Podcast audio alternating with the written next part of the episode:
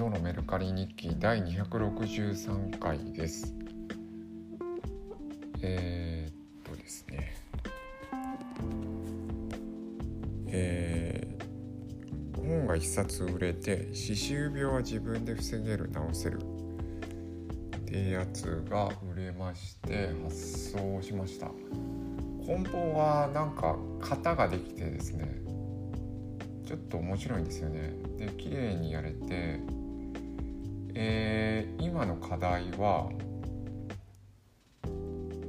透明の何？何テープっていうんだ？ろう何？何テープ？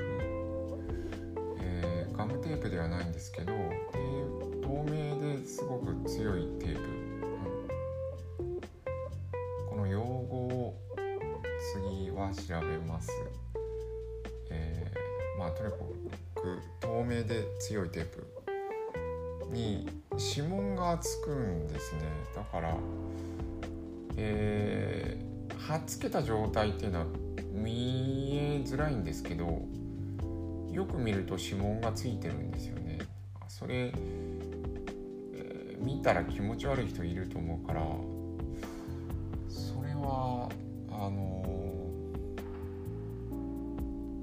か使う方法がないかなっていうのはちょっと思います。あのガムテープだったら、えー、当然指紋がついてるとかわからないんだけどそれ透明なんでわかるんですけど、えーえー、ででもだいぶあのプチプチの巻き方とあと本の場合はあ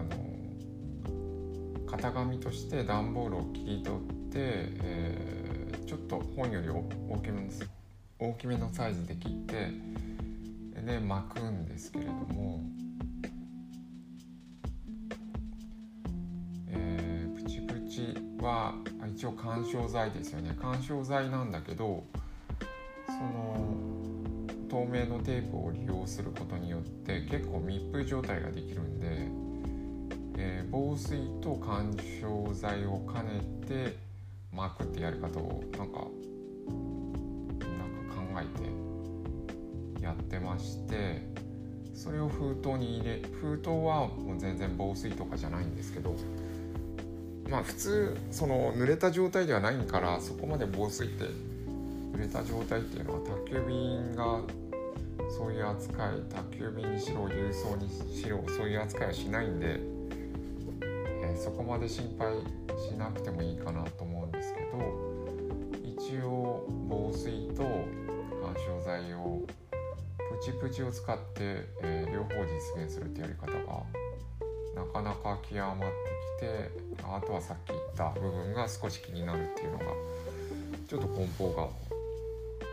梱包をきれいにするのがちょっと面白くなってきました。はい、っていうのは前も言ったけど、う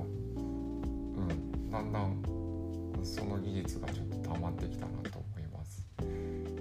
えー、あと今日出品したのはまた、えー、現代農業ですね。えー、現代農業を